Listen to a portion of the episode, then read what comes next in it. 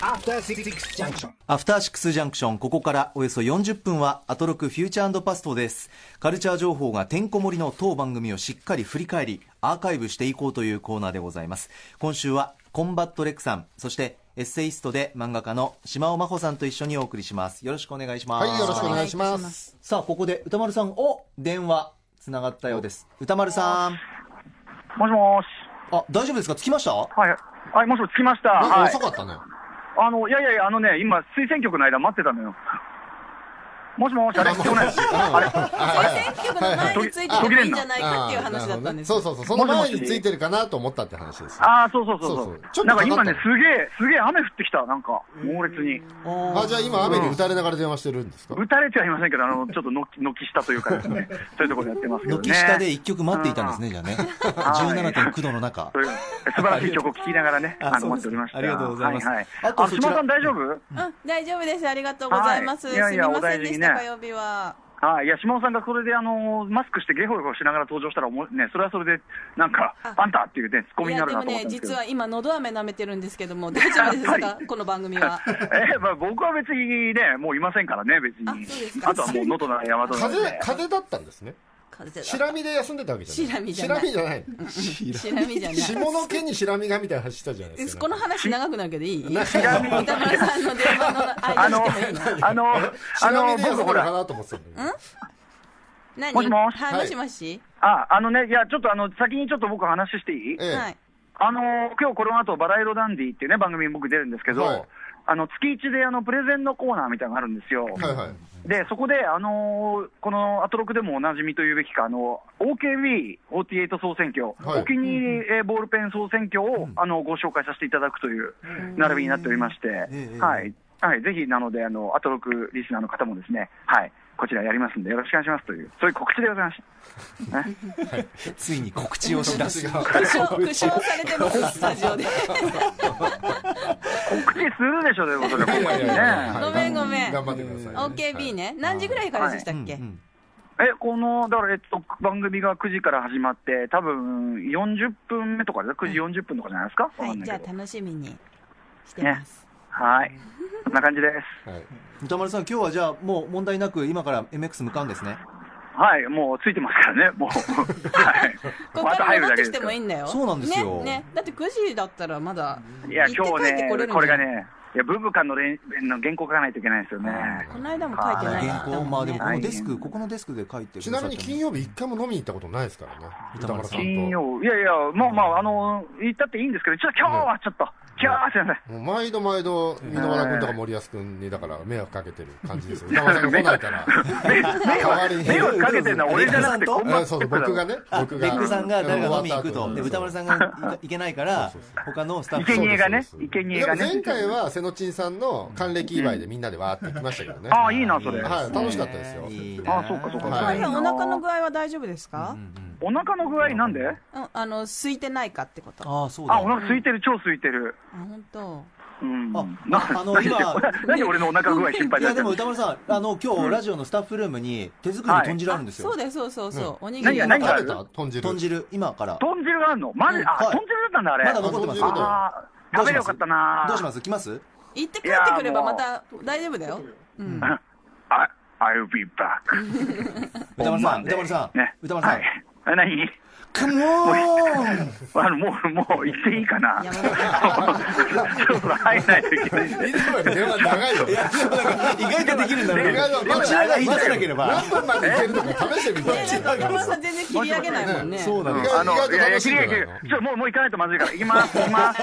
じゃあね。いってらっしゃいあのリスナーの皆さんもいつもご注意いませんすいません。お二人もお任せします。よろしくおあり願いします。がとうございます。頑張ってください。どうも。えーっと、今日は8時9分41秒までできましたので、これをメモっておきます。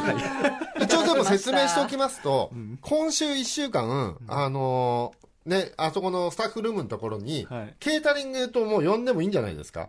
あの、スタッフが作った料理が毎日置いてあったんですよね。今日はあ毎。日だったんです毎日ですって、今週は。あ、そうなんか、まあ、手料理というか、なんか豪華だったんですよね。月曜はおでんだったりとか。今日のは山添君が作ったって言ってましたよ。豚汁ですよね。豚汁。ちょっと大根硬かったけど。まあ美味しかったですよ。美味しかった。美味しかああいう人った、の作るうん、あとなんか頭頭が良くなるおにぎりみたいなの置いてありましたね。何ですかあ、そうなの、うん。あれ頭が頭が良くなるって書いてあったよ。あ成分がね。ギャバギャバギャバ入りみたいな、ん。えーチョコレートとかもありますよね。えギャバって頭良くなるやつあるじゃん。なんかえあれ頭良くなるんじゃないの？ストレスが軽減されなんか脳がどうとか書いてあったよ。だって、えー、怖い。えななんで怖いの？いいじゃん。頭良くなった方がいいじゃん。なんか怖い。なんで？ラジオのスタジオに頭がよく。脳内の？脳内と代代謝？をを高める？高める。高める、うん。ほら頭良くなるんじゃん。多分多分。まあ頭が働くっていうかさ。シンプルに言うとですよね。そうそうそうそう。月曜日がおでん、火曜日がパン、水曜日ピザ、木曜日寿司、で金曜が京都置いてあった。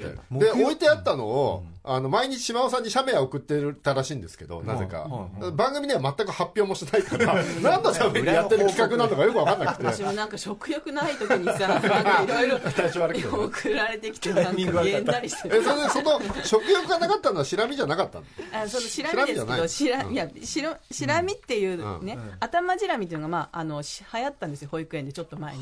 学校で今流行ってる。そうそう、学校とか保育園とかで、今も普通に流行るらしいんですよ。私、昔のもんだと思ったら。え？シラミってなんか戦後のなんか衛生的にまずい状態で、DDT でねシュワーみたいな、シュカシュカシュカみたいな。あれ楽しそうだけどね今も、あれなんだって。あの DDT DDT じゃなくて、流行るんだ。らしいんですよ。あシラミがねで、そのシラミを、あの、一緒に寝ると、こう、親にも移るって言って、はいはいはいでも、頭のシラミって、下には来ないらしいんですよ。えそうなの？なんかさ、何あの、わ、使い分けてんのっていうか、すごい私はそれが腹が立って、上と下ね上と下なんで、なんで区別つけてるのえ下のシラミももいるんだよね。下のシラミは下のシラミでいるじゃないですか。いるよね毛じらみっていうのが。ね。で、うん。頭の頭じらみって言うんだけど、頭じらみは下に来ないんだって。そうなんだ。どうしてさ、わかんのかなって思ったんですよね。やっぱり、湿度じゃない？いやでもさ、頭がさ、陰謀みたいなした人もいるじゃん。まあねいますよね。うん。うん頭が陰謀みたいな人ってのはどういうことですか？いる。あ、毛質ですか？毛質、毛毛質。密度とかさ。程よいパーマの方がねいらっしゃいますけどね。いやそれ湿度じゃない。湿度湿度。湿度？湿度じゃない。頭としえ陰謀と何？頭皮っていややっぱパンツ履いてるから蒸れるんじゃないの？ああわかんないじゃあ頭にパンツかぶってればさシラミ来ないあってこと？ぼ俺とか帽子かぶってるから、ええ下で下のやつが来る可能性があるってこと？すいませんすいません。でもこの疑問より僕番組振り返りたくて。ごめん。あでもちょっと時間あれば。違うとこもね、はい。そうですね。もしもしタイミングでね。はい。分かればもしご分かればと。こといらしたら教えてください,、ね聞きたいですよねさあということでそろそろ始めてまいりましょう。このコーナー1週間で紹介したカルチャー情報を整理復習することで皆さんが週末に楽しむコンテンツをガイドします。放送を聞き逃しちゃったという方のために今週の聞きどころもお知らせします。このコーナーラジコのタイムフリー機能や TBS ラジオのラジオクラウドなどを駆使した新しいラジオの楽しみ方をレクチャーするコーナーです。では参ります。ここだけ聞けば1週間がわかるアトロクフューチャーパストパスト編。10月15日月曜日から本日金曜日の8時までのこの番組のパストすなわち過去を振り返っていきます。本日も各曜日のアナウンサーが振り返っています。まずは10月15日月曜日です。月曜パートナーの熊崎和人です。6時台最初のコーナーはホットなカルチャースポットからライブ感たっぷりにお届けするカルチャー最新レポート。川崎市市民ミュージアムで開催中。ゴルゴ13要件を気候化展について。私実際に行きました。原画もありました。モデルがありました。盛りだくさんの内容でした。ただその中でも一番私心を持っていかれたのは作品に登場する100人の女性が壁一面に登場するコーナーでした。58番のスージーマガズックさん。素敵でした。うそして6時台後半のゲストコーナー。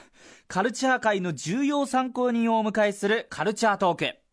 映画評論家の町山智博さんアトロクに初登場でした。ザ・スターリンのボーカリスト遠藤道郎さんについて。正直私全く知らないジャンルでした。ただ新しいジャンルに触れることができたまさにこのアトロクの醍醐味というのをですね、え感じることができたそういうコーナーでした。続いてはこちら。7時台はスタジオライブや DJ をお届けする音楽コーナーライブダイレクト。今月リリースの新アルバム「重力と呼吸」に合わせて DJ 和俊さんの Mr.Children 名曲ミックスをお届けしました。まあトラブルはありました。たださすがは Mr.Children 皆さんの知っている名曲の数々。思わず口ずさみながら聴いてしまいました。流れてるメロディー。軽やかにお題。あー違う。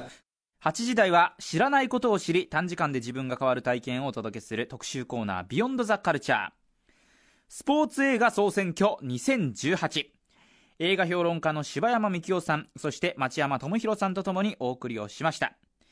世の中にたくさんありますスポーツ映画。そのベスト10に入ったのは果たして何だったのか。柴山さん町山さん歌丸さんこの映画評論の巨人3人がまさに子供のようにはしゃぎまくっています。おそらくこの3人が揃ったのは初めて。非常に貴重な放送になりました。8時台ラストアフタートークのコーナーはスーパーササダンゴマシンさんがご登場。プロレス映画「パパは悪者チャンピオン」についてお話をしてくださいました。プロレスラーの笹団子さんが言ってたので非常に説得力のある話なんですが日本でできうる最高のプロレス映画まさに大絶賛をされていました。今日だけで、えー見たいスポーツ映画が何本増えたんだろう。めちゃくちゃ増えました。以上15日月曜日のアフターシックスジャンクションでした。さて月曜日に関してメールいただいております、えーラジオネームサム・ペキングーさんから、えー高木兄貴レックさん島尾さんこんばんは。こんばんは。こんばんは。今週のアトロクもとても楽しかったです、えー中でも僕は月曜日が強烈に印象に残りました思わず吹き出してしまった町山さんのゴルゴ解釈最高にスリリングだった DJ 和俊さんの ミッシルミックス。途中でねパソコンが止まって、はい。ちょっと音声が止まるってことありました。そして濃密なスポーツ映画総選挙。ずっとだって俺〇〇言ったもんと叫ぶ町山さんが可愛いなーなんて思っていたら町山さんと歌丸さんのクリードチャンプを継ぐ男の語り合いで胸が熱くなり思わず涙が溢れてきましたクリードは僕の生涯ベスト作品ですということでクリードベストですか、ねやっぱりクリードはね、ん。あの本当新世代のロッキーっていうかね、ねロッキー世代じゃなくて若い人はやっぱみんなねクリード好きですよね。はいじゃあ月曜日、はい。まずね今おっしゃってましたけどカルチャートークでね町山智人さんがなんと初登場っていうね、半年出てなかったんですね町山さんね。やっと登場ですね、で、えっと、遠藤道郎さんがね、今ご病気ということで、まあ、エールを送る意味も込めて、はい遠藤さんの特集だったんですけれども、えーその前に話してた、その前のカルチャー最新レポートがね、ゴルゴ13点の話で、はいゴルゴ13がなぜ人を殺すかっていうね、町山さんなりの独自の解釈などがね、語られていますんで、これよろしければ皆さんラジコで聞いていただければと思いますけども、はい。で、やっぱりなんとしてもこの日はビヨンドザカルチャー面白かったですね。そうですねはいえー僕ね、柴山さんの喋りすごい好きなんですよ。ええもう、この半年で一番好きだったのは、あの、柴山さんの1回目に出た時のやつが一番好きぐらいよかったですよね。はい、もう、なんだろう、喋りからこう、愛情と情熱がなんか、ほとばしる感じって言うんですかね。はい。で、もう何十年も映画見てるのに、その映画に対するときめきを全く失ってないじゃないわですか。かります。伝わってきますよね。ね、もうあれが聞いててね、グッときちゃうんですよね。だってこれ、順位つけてるけど、はい。映画に順位つけるなんておこがましいって、ね、そもそもの話からしてね。で、順位が低い映画も全部好きなんですよね。1位の映画のが好きだっていう話でもなくね、はい。あの、それもすごい素晴らしかったですね。で、ね、あの、順位もね、これ面白かったのがね、あの、まあ、クリードとかロッキーとかね、この番組定番のが上位に入る一方ね、ええ。メジャーリーグとかが7位に入ってたりとか面白いですよね。うん。であの県外のやつをちょっと資料もらってきたんですおありがとうございます。県外県外結構ね何十本もあってね全部は読めないんですけど、ええやっぱちはやふる入ってますね、あ何位ぐらいなんだ。いやあ順位わかんないんですよこかそっかそっか。ちはやふる結びって入ってたり三部作で入ってたりとかね上の句で入ってたりとか。あレクさんシャイフル見ました？見たんですよ僕やっと。やっと見ましたか。あのちょっと泣いてしまいました。おお 結びで、ん。結びで千早が太一にたすきを渡すシーンでちょっと泣いてしまいました。ああシーンですはいあそこにちょっと泣いてしまいましたね。いいね。そうもうすごい良かったですね、えーそんなチャイフル入ってて。入ってたりとか、ね。うんいろいろあるんですね。はい、あちょっとでもね、あの僕残念なのがねはい。僕が入ってほしかったのがね県外にも入ってないっていうのがねえあのアニメでねこれキャプテンとか結構入ってるんですけど県外に、劇場版のキャプテンとかはいアニメの劇場版だとね、僕はね、劇場版エースを狙えっていうのがね入ってなかったかっていう、もうね、出崎治監督のね、最高峰とも言われる作品なのでね、ええ。これ、皆さん何か機会があったらね、見ていただきたいなと思うんですけど、あの、あの、テニスのね、エースを狙いのはい。劇場版なんですけど、うん。あの、本当にね、出崎杉のコンビ、まあ、アニメ界っていっぱいコンビがあるんですけど、ええ。高畑宮崎コンビとかね、あと、えっ、と、富野康彦コンビとかね、あるんですけど、僕一番好きなコンビが、出崎杉のコンビなんですけども、それの最高傑作じゃないかなと思うんでね、はあ。ぜひね、見てほしいなというと、あとね、残念だったのはね、地上最強の空手が入ってないんですよね。え地上最強の地空手？上最強の空手っはいていうね、三強映画ってところの映画で、梶原樹先生が作った映画なんですけどあね、梶原さんはい。これは面白いんで、ぜひ皆さんね、映画として面白いか面白くないかと言われると、ちょっとななんとも言えないところはあるんですけど、えええそうなんですか？えっとね、ヤコペッティってわかります？あの、ショック、ショック映ドキュメンタリーっていうのが70年代に流行って、はい。あの、世界中の、えーいろんな、えー部族の奇襲とか、はい。なんかそういう変わった風習とかを紹介したりとかも面白そう。残酷な映像とかあを好きですね。並べてるドキュメンタリーで、ええ。す映画一本としての筋はあんまりないんですけど、うんうん。それそれと同じ構造で、えー 極真空手を撮ってみたっていう映画なんですよ。すごい。そう。あだから映画としてはまとまりはないんですけど、なんか極真空手の凄みはものすごい伝わってくるっていう映画で、あの当時極真空手がこう世界に普及するときに大きな役割を果たした作品で。そうなんですよ。入ってないかと思ってね、ちょっとね、県外にあるかなと思ってね、これ資料見たん県外ですけど。さピンチランナーも入ってないんだよねあ、本当だ、ピンチランナー入ってないんだ。これは、あちょっとれは超実験的ですからね。ね最後ド、最後ドキュメンタリーっていうかね、北地中の市民マラソンえみたいなやつね。私も見に行きました前半が映画で、あ、見に行ったんですね。見に行った前半が映画で後半がドキュメンタリーで、うんそれまで普通の高校生だったはずなのに、飯田香織とかが沿道のファンに手を振って走るっていうね、ん超絶展開が待っているっていうね。なんか一番オープニング最初の方の絵の具かなんかが落ちるシーン？よく覚えてるの全然あ。れが忘れられないんですよありましたっねけ？俺も後半のあのシーンで全部吹き飛びましたね。いや私結構前半のトリッキーなねなんかシーンが面白かったよあの頃だって島尾さんも結構ハロプロ好きでしたもんね。好きでしたそうそう。うんだって俺島尾さん初めてお会いしたっていうか、声かけなかったんですけど、うんあの、赤坂ブリッツの松浦綾のファーストコンサートの時、僕の隣の隣に島尾さんあがそうですか。矢野さんとかと来てて矢野博康さんとかと来ててあはいはい島尾さんだと思って、私名古屋までやってあややとか見に行ったもん。そうあのでもブリッツのファーストコンサート熱かったですよね。よす 2days ねあれすごかったですよ。私に2日も見に行ったんじゃないかな。あそう。僕も2日とも行きました、そう。でそれのえーっとね3ヶ月後ぐらいの 3ヶ月後ぐらいのえーっとどこだっけ？あそこ。3ヶ月じゃないかな。秋ツアーかな？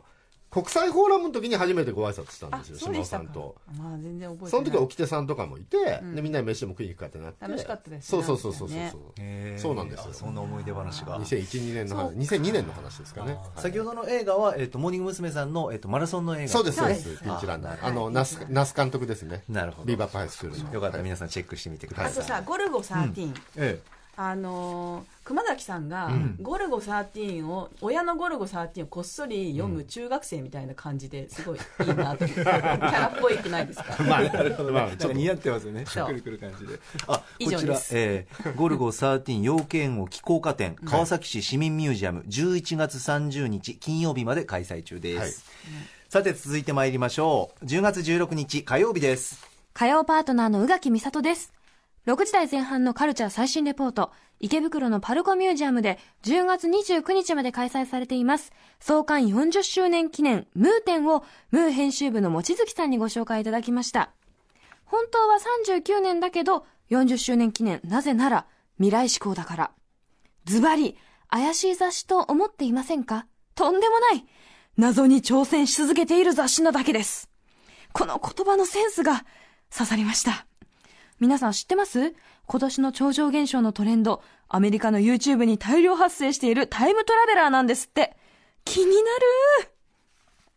そして6時台後半のゲストコーナーカルチャートークはドラえもんのジャイアンの声などを担当しています声優の木村昴さんに男性声優キャラによるラッププロジェクトヒプノシスマイクについて解説してもらいました。シンプルに声がいい。そして熱い。ラップの力でダイレクトにそのキャラが見えてくるので聞いてて楽しい。もっとお話聞きたくなりました。続いてはこちら。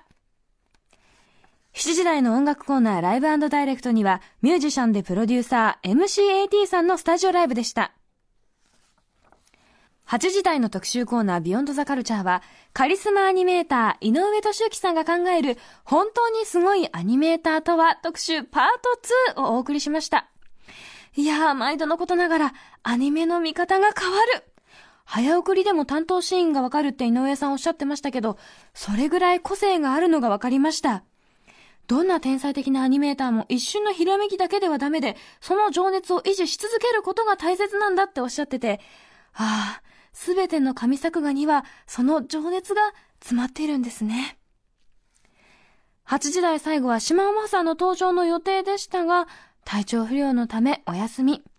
ですが今日はスタジオにいらっしゃるそうですね。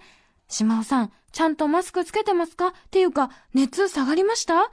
来週はぜひスタジオでお会いしたいです。以上16日あ島さんごめんなさいうん、宇垣さんありがとう。すいません。とんでもない後輩ありがとうございます逆に、えー、16日火曜日のアフターシックスジャンクションでした、はい。サレクさん。はい。ね、優しい言葉かけていただいてね。ね。ね。決して敵対関係ではないっていうね。なんでそんなんていうの？いやいやいや。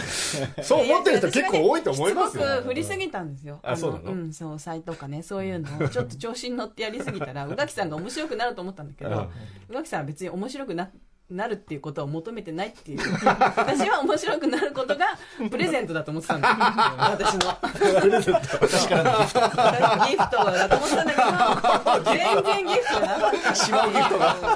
別に私それいらないから申し訳なかった。いろいろあるんですね。曜日でね、いやそんなことないよ。宇垣さんも喜んでると思いますよ、うんそうですよ、うん。まあね。思いますよ。はい。そうかな。はい、さてさて。ではい、頭のね、オープニングトークすごい面白かったですね。ん。あの、今ね、ちょっとツイッターなんかで話題になってるドラゴンボール問題っていうのにね、語っていただいたんですけど、これ、要は、先輩にドラゴンボールを勧められる若い人が、若い編集者編集者じゃないのか。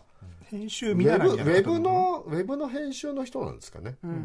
人が、えー先輩の「ドラゴンボール」が面白いっていうのを否定ししてやろうと思って、読んだけど全然面白くなかったわっていう記事で、なんかそれが割とね、えー炎上炎上ではないのかな。賛否両論みたいな、だから共感する人もいればそうじゃない人もいてっていう問題を歌丸さんと宇垣さんで話すっていうのが、これだから歌丸さんが割とあのーまあ確かにね、今の若い人にそれを進めても時代も違うし、それぞれの世代に大事な作品とか歴史的な作品はあるから、まあ無理強いするのもきついよねみたいな話をしていたりとかね、だって今面白い作品が、その「ドラゴンボール」で育った結果の作品かもしれないね。そうですね、まあそれもあり。でまあねあの否定的な意見ではそんなつまんない否定してやろうと思って読んだらそれはつまんないに決まってるよみたいな意見もあったりとかね、いろんな意見が今あるんですけど、でも意外と僕はね割と否定してやろうって気持ちで作品見るタイプなんですよもうみんな騒いでこんなん流行ってるけどボロクソ言っちゃうぞっつって見て大体 KO されることが多いっていうすっげえ面白いわっていう。だからその否定してやろうと思ってもやっぱりやられる時はやられるんで、まあそれだけが問題ではないのではっていう気もしますけど、ね。あと歌丸さんおっしゃったのはやっぱり年上の人と年下の人で、まあ、世代によってこれ絶対面白いはずだこれが面白いはずだって意見があってでもそこでキャッキャキャッキャしてればいいじゃないっていうね。そうですね。なんかこう楽しくね、そんななんかもうなんか炎上とかね、そんなピリピリせずにさっていう、うんそうだよね。私もおじいちゃんに野良黒勧められてさ、見てやっぱりよく分かんなかえった、本当、俺小学校の頃やっぱりおばさん親戚のおばさんかなんかに勧められて読んだらうわめっちゃ面白いと思って。いやでもそれでなんかその後アニメかなんかになったんですよあねでちょっと流行ったあれはねちょっとなんかね、ん。ソフトのね原作結構残酷じゃないですか、うんうんひでえなって感じじゃないですか。なんか戦争みたいな、ね、そうそうそうそうそう皆殺しみたいな感いじじゃないですか、やそれそれが怖かったんですあそうね、まあ、ん。確かにね、まあ、僕子供の頃割とバイオレンスもの好きだったんでうわ絵柄に似合わずすげえバイオレンスだなと思って読んでましたけどね、いろいろ世代によってね思い出の作品ありますが、はい。まあでもこの話はすごい良かったんじゃないですかね。なんかうんオープニングがこう割とカルチャーの話から入ると本編も聞きやすいなっていうのをすごい思って。なんかね宇垣さんと歌丸さんっていう年齢が違う人が話す意味もあったし、はい。なんかオープニングトークとしてもすごい良かったんじゃないかなと思って。なんかそうそうなんかこういう話題がある時ってオープニングで触れていくといいのかななんて思いましたね。あなるほど。はい。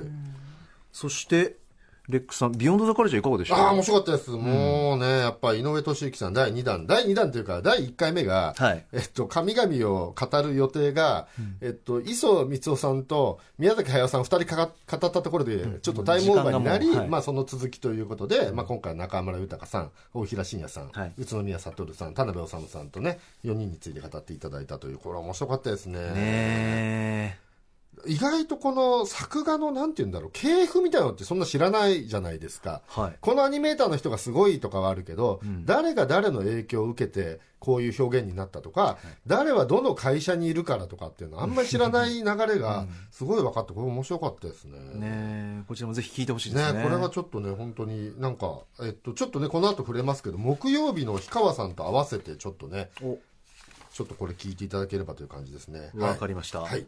皆さんもラジコタイムフリー、それから TBS ラジオクラウドで聞いてみてください。さあ続きまして、10月17日水曜日です。水曜パートナーの日々真央子です。10月17日の放送では、日本のシュワルツェネッガー、小出祐介さん、梅宮達夫さん、竹内まりやさん、ケンドリック・ラマーさんなどなど豪華なお声が聞けた放送でした。6時台前半のカルチャー最新レポート。映画ライター、寺沢フォークさんに池袋の映画館、新文芸座で、今日と明日の2日間開催されるアーノルド・シュワルツネッガー主演作の特別上演のお知らせをいただきました。これちょっとやってみたかったんでやってみます。Come on! Do it! Now! 似てないかな ?6 時台後半のカルチャートークには、ベースボールベア、そして新音楽プロジェクト、マテリアルクラブから、俺たちの恋ちゃん、小出祐介さんが登場。11月7日水曜日に発売されるマテリアルクラブのファーストアルバムから歌丸さんの相棒、ライムスターのマミー D さんも参加しているマテリアルワールドを宇宙初オンエアさせていただきました。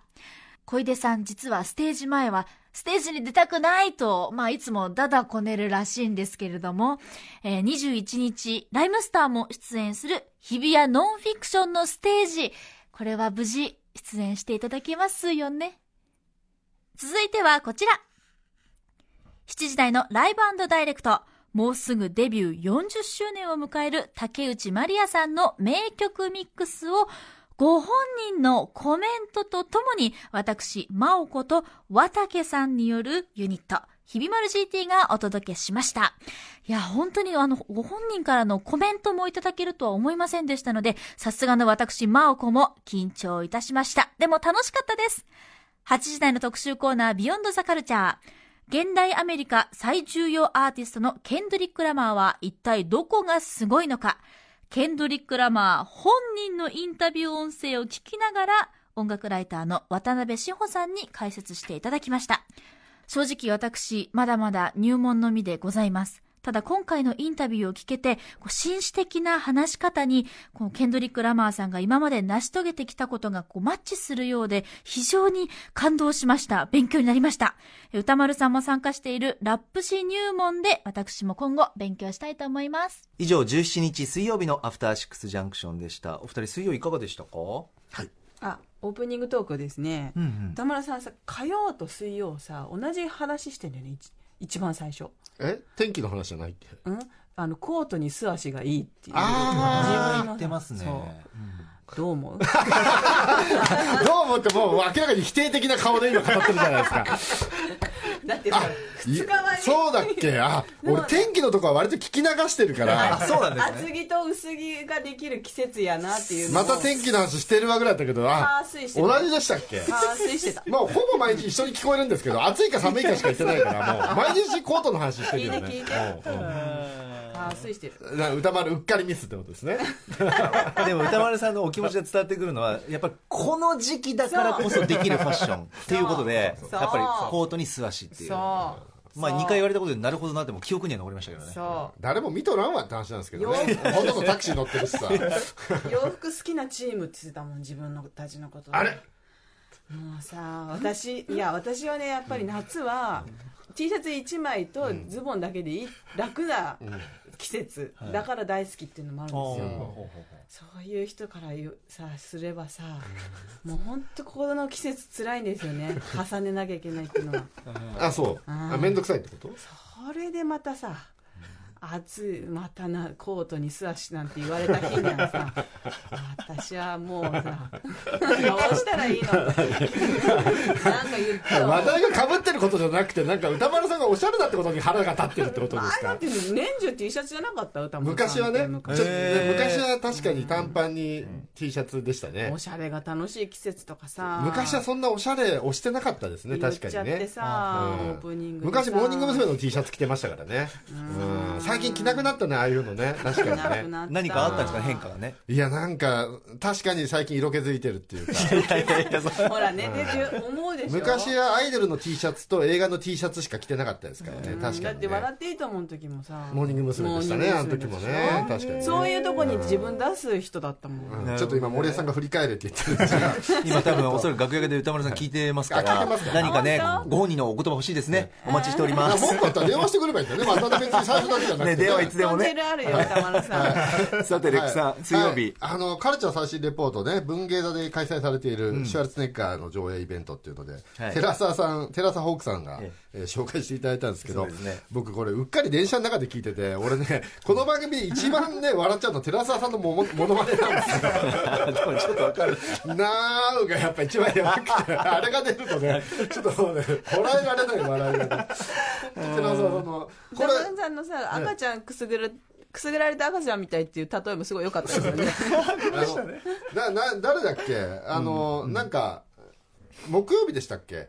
あの宇内さんのなんか声とかダウンロード販売できないのとかしたけど、俺寺澤さんの力世界のモノマネをダウンロード販売したら結構儲かると思うんだよ。あの LINE スタンプのあの声出るやつにさ、てかもう寺澤さんのラインスタンプ作ろうよ。それだったらアナウンス部の問題とかクリアですな。るほど寺澤さんがいいって言えば OK なんだね持っていきやすいですね話がね。それ売ったらいいん。じゃないかなと皆さんこれカルチャー最新レポートラジコのタイムフリー機能で聞いてみてください、あの電車の中では聞かない方がいいと思う。そうですねこれもおすすめのポイント。何回か出てきたもんね。そうそうそうそう、唐突に来るんだよね さあそしてはい。で、ビヨンドザカルチャー、ケンドリック・ラマーのね、インタビュー、これ、NHK さんが素材提供っていうのが熱いっていうか、もう俺それだけで泣いちゃうっていうかもう、俺こういうの一番弱いんですよ。スタッフの方もいらしてたんですよね。そうそうそうそう。俺ポケモンで、ロケット団がサトシの味方になる回、大体ちょっとグッときちゃうんですけど、その感じわかります？わかんない？あの、ドラゴンボールにあられちゃんが出る回みたいな違いますよ。あのガンダムで言うと逆襲のシャアであのみんなでアクシズを押し返すわかります？やってみる価値はありますねっていうので大体ブワーって泣く感じわかこのんないですよね。間おぎやはぎにさ、うん。とあのあのナイナイがの岡村さんが電話でやり取りしたみたいな感じ？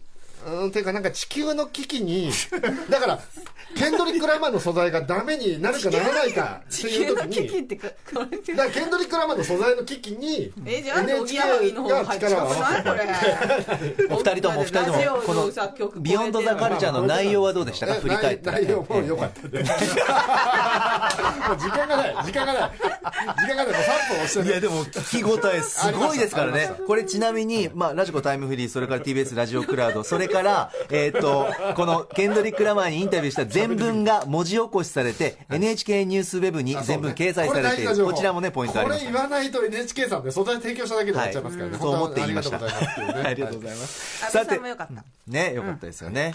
さあ、続きまして、10月18日木曜日です。木曜パートナー、リーサルーナポンことうないりさです。いやー、食欲の秋になりましたね。私の好きな食欲の秋は、カツ丼です。これは一年通して変わりません。さあ、6時台前半のカルチャー最新レポートは、竹久夢二美術館で開催中の展覧会、明治時代に登場、麗しき絵はがきの世界をご紹介しました。番組放送中に、スカシエの絵はがきもあるという話に少し触れたんですけれども、こちら何が透けるかというと、私答え発表させていただきます。看護師さんが描かれている絵なんですけども、光に透かしてみると、なんと、看護師さんのスカートの中に手を入れようとしている傷病兵の絵が浮かび上がるんです。ちょっとセクシーな絵なんですけれども、こんなのもね、作られていたっていうのが驚きですよね。6時台後半のカルチャートークは、アニメ特撮研究家の氷川隆介さんに、アニメーション監督、湯浅正明さんについて伺いました。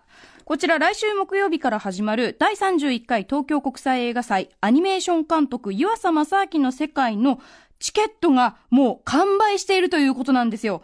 ただ、公式サイトをまめにチェックしてみると、もしかすると、キャンセル席が取れるかもしれないということで、行きたい方はね、ぜひキャンセルを狙って、頑張ってください。チェックチェックチェック。続いてはこちら。続いてはこちら。続いてはこちら。続いてはこちら。続いてはこちら。続いてはこちら。7時台のライブダイレクトは、モンキーマジックのアコースティックライブでした。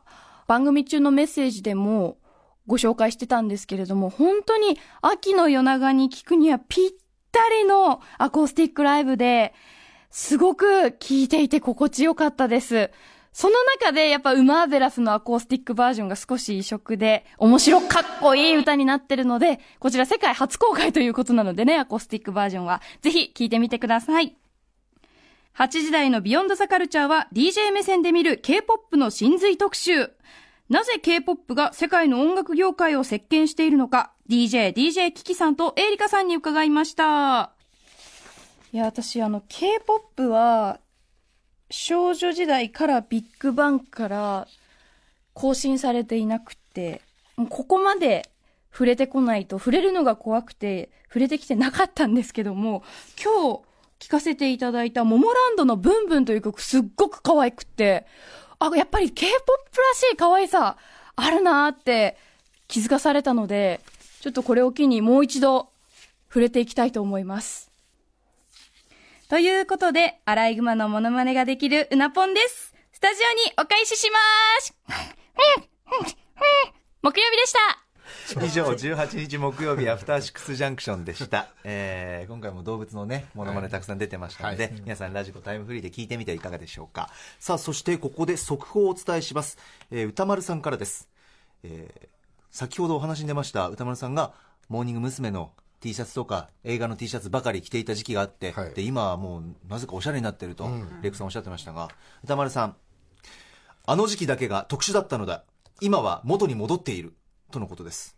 え、どういうこと？じゃあ2000年ぐらいから、おしゃれに戻ってるってこと？2000年ぐらいから2010年ぐらいまでがおしゃれじゃない10年間だったってこですからこの文章で読み取るのはええ。もともとうん。おしゃれで、とうん。でモームスとか映画の T シャツ着ていたのは、うん特殊な時期だったんだよ10年ぐらいあったと思うけどね。長い。長い。長い長い。え、これわざわざ今 LINE でね、マネージャーさんが LINE で送ってきたんですよね。そうですね、歌間さんが送れって言って。ええでこの言葉を残してリハーサルに向かったそうです。あ、なるほど。はい、わかりました。北山さん聞いてるんですね。じゃあ挑発しなくていいってことだねね。もう。ね。さて木曜日でございます。いかがでしたでしょうか？はい、カルチャートークのね、氷川隆介さんの、えーまあ、アニメ監督、湯浅正明さんの、えー特集ってことだったんですけれども、ええ。これが先ほども言いましたように、火曜日の井上俊之さんの、えー特集と、まあ、ほぼほぼつながっているという感じなので、ぜひ皆さんこれ両方聞いていただくとね、すごい立体的になるんじゃないですかね。うん。まず火曜日を聞いてからこれを聞いていただくといいのかなと思いました。で、ね、結局、その湯浅さんのアニメーションも、まあね、土佐池な表現とかね、えー結構あったりして、まあその辺の話とかも結構、えー、繋がってたりするんですけど、なんか俺これ聞いてて思ったんですけど、え。これ、これ古川さん案件ですよね、基本的には。なんかこの辺の流れって。そうですそうですよね。お願いしてるこれね、呼ぶ順番をちゃんと考えてやると、俺単行本にできると思いました。なんか、意外とこういうのちゃんと語られてないぞと思って。まとまって語られて、まあもちろんね、あの専門雑誌とかではありますけど、うんそうそう、特集とかではあるんでしょうけど、単単行本とかでちゃんと残ってないじゃないですか。なかなか、まあ、探すとね、もちろんあったり、はい大黒さんの仕事だったり、加納さんの仕事だったりってあるんですけど、ラジオでこういうふうにポップに語られるこそうとってそうそうそう。なかなかないです入りやすいし、これ分かりやすくなんか順番考えて、毎回講義していただいて、井上さんとか氷川さんに、一冊にまとめてみてもいいんじゃないですか、これ。って思いました。もう本当面白いですよね、この特集ね。低みに続く だいぶ違います。えらい違い。なかったもんねえらい違い。低みも僕ちょっといただいて、今読んでるんですけど、低みのあの歌丸さんの水ディスすごいですね。水にこれ関する、ね、読んでない方、あの説明すると、あの、カレーとか作ってて、味が濃すぎるときに水を足すのが許せないって言って、あと鍋とかも煮詰まったときに水を入れるっていう、本当水が許せないって、水に対する憎しみがすごいんですよ、文脈がないって言ってますかちょっと病的ながら水を含んでるんですよ。ね。あれ何なんですかね。ちょっととラジオ含めて低み、えー本出てますんでね。読んでいただきたいと思いますさて続きまして最後は本日金曜日でございます。え金曜日のパートナーは私 TBS 山本貴明です、えカルチャー最新レポートでは今日は両国国技館であさってに行われる両国ピーターパン2018秋のプロレス文化祭を紹介しました。6時台後半は歌丸さんの映画評論コーナームービーウォッチメン。アラン・アレクサンダー・ミルンによる名作児童文学をもとにしたディズニーの人気キャラクター熊野プーさんを初めて実写映画化したプーと大人になった僕の評論でした。続いてはこちらです。ライブダイレクトはベステンダンクなどのヒット曲で知られるミュージシャン音楽プロデューサー高野寛さんによる弾き語りライブ。そして現在は映像コレクター、ビデオ考古学者のコンバットレックさんとエッセイストで漫画家の島尾真帆さんを招いて今週のアフターシックスジャンクション振り返り企画をお届け中です。以上19日本日金曜日のアフターシックスジャンクションでした、い、かがでしたでしょういやームービーウォッチメン歌丸さん結構辛口でしたね。ね今日は歌丸さんにとっていかにプーさんが大事かっていうのがなんか伝わってきた感じでしたね。逆に。うん。プーさん本当好きなんですねきっとね。だからこそ許せないみたいな感じでしたね。はい。でライブダイレクト高野さん素敵でしたねもう。素敵なお声でした。よ、ね僕も毎週見てました土曜ソリとサイド B ね。ええ。島尾さんなんか直撃世代じゃないの？そそうですよね。ドキドキしました、ねえさっき高野さんご挨拶されてましたけど。はい。ちょっと一度ねライブ会場であーそうなんですね。お隣だったことがはいはいはいご挨拶したことがあったんですはいいや本当素敵でしたねこれね歌丸さんも歌丸さん何で面識あったんですかワールドハピネスっていう、はいあの YMO の方たちとが一緒に出られるようなイベントでライブスターが出演したことがあってそこの楽屋であのご挨拶したのがそう初めてだねっていうでもさ、そのフェス文化みたいなのってここ10年15年盛り上がってるじゃないですか、明らかに20年前に比べて歌丸さんミュージシャンの知り合い増えたなっていうか前ってやっぱヒップホップの人の知り合いばっかりだったじゃないですか、で噂の伴奏を経てその後フェス文化がガンガンガンと盛り上がったことによって、結構いろんな人知り合いになりましたよね顔広いなと思いましたあ高野さんも知り合いなんだと思ってねなんかその高野さんとのね裏側のなんかやり取りっていうかつながりお話もね、あのラジコタイムフリーで聞いていただければなというふうに思いますね、はいさて本日振り返りで紹介した内容改めてラジコのタイムフリー機能それから TBS ラジオのラジオクラウドでもお楽しみいただけます、以上ここまでアトロクフューチャーパストパスト編でした。この後来週1週間の予告フューチャー編です。さてここで電車の情報をお伝えします。姫路駅構内で起きた人身事故の影響で東京駅と博多駅の間で運転を見合わせていた東海道山陽新幹線は先ほど全線で運転を再開しました。東海道山陽新幹線は全線で運転を再開しました。大幅な遅れが出ているということです。以上電車の情報でした。それではここから来週1週間のアフターシックスジャンクションの予定一気にお知らせします。レックさんそして島尾さんにも手伝っていただきます、はい。お願いします。まずは10月22日月曜日です。6時台のカルチャートークはライターで編集者11ゼさんによる NBA 新シーズンの解説。7時台はガールズ3ピースロックバンドザ・ステファニーズのスタジオライブ。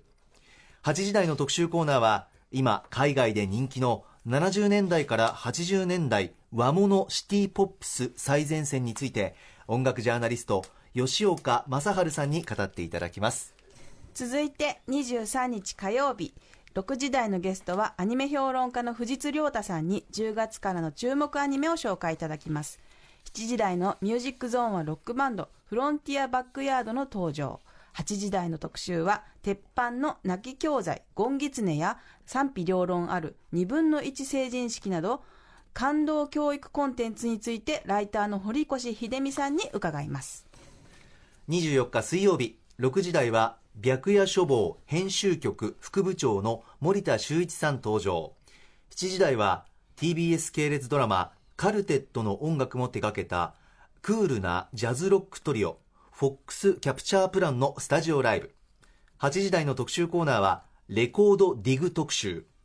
DJ ユニットソイ48の高木慎介さんと宇月圭一さんにタイのレコードディグ事情と注目曲を紹介していただきます25日木曜日、6時台は科学博物館研究員の藤田正樹さんがいらっしゃいます。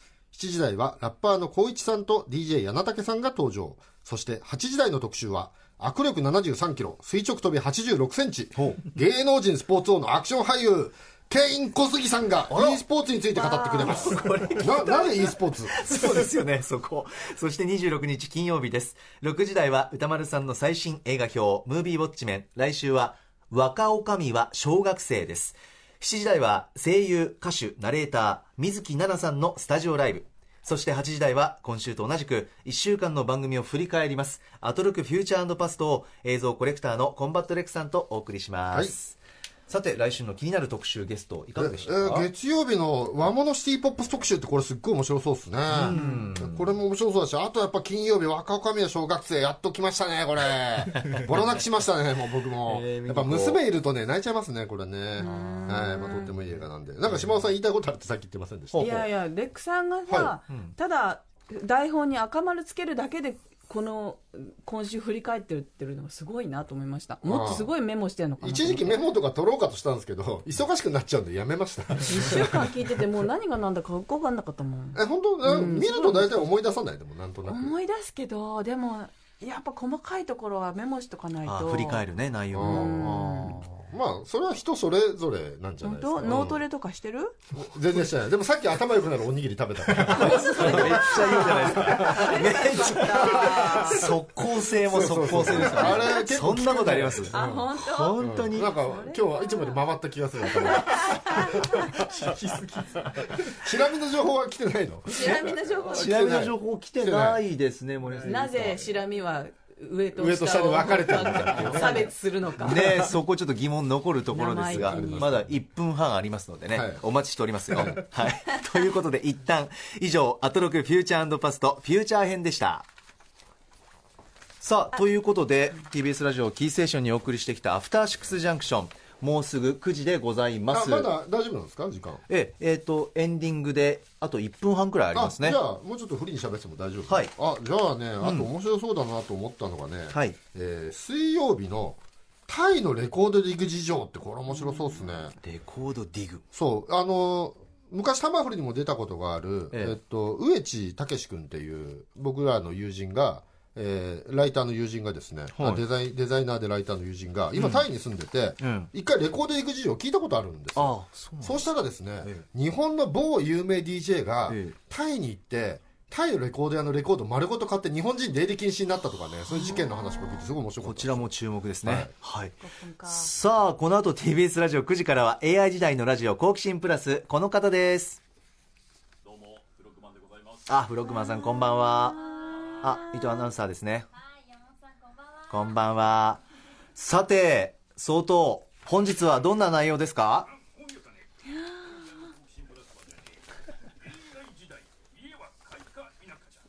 え、い家は？家をああ、吉田君はその問題についてどう思ってるのかな？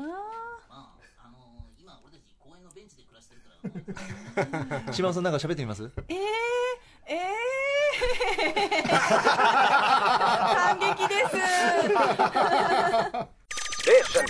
After Six Junction.